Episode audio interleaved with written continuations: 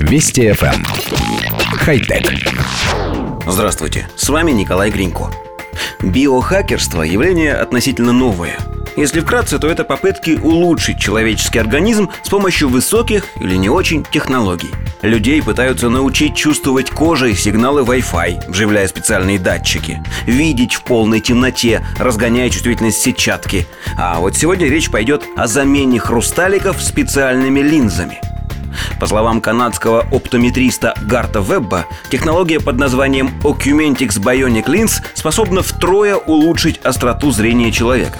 Так, если обычный человек способен разглядеть циферблат часов на расстоянии в 3 метра, то использование технологичных линз увеличит это расстояние до 9 с небольшим метров. Технология предусматривает вживление линз пациентам, достигшим 25-летнего возраста, глаза которых прекратили рост. Фактически новые линзы будут заменять естественные, что и приведет к существенному росту остроты зрения. Веб отметил, что вся процедура будет занимать примерно 8 минут, в течение которых врачи установят пациенту искусственную линзу. В настоящее время опытные устройства проходят клинические испытания. Говорить о сроках появления технологии на рынке пока сложно, однако сам Веб отметил, что массовое применение новых линз может начаться в ближайшие два года. Как отметил офтальмолог Винсент де Луис, анонсированная технология в случае успешной реализации может дать людям идеальное зрение на дальних, средних и близких расстояниях. Коллектив редакции нашей программы третий день ищет в интернете хоть какие-нибудь технические подробности об этих линзах, но все попытки остаются безуспешными. Поэтому вдумчиво прокомментировать сообщение мы не можем, остаются лишь чистые эмоции.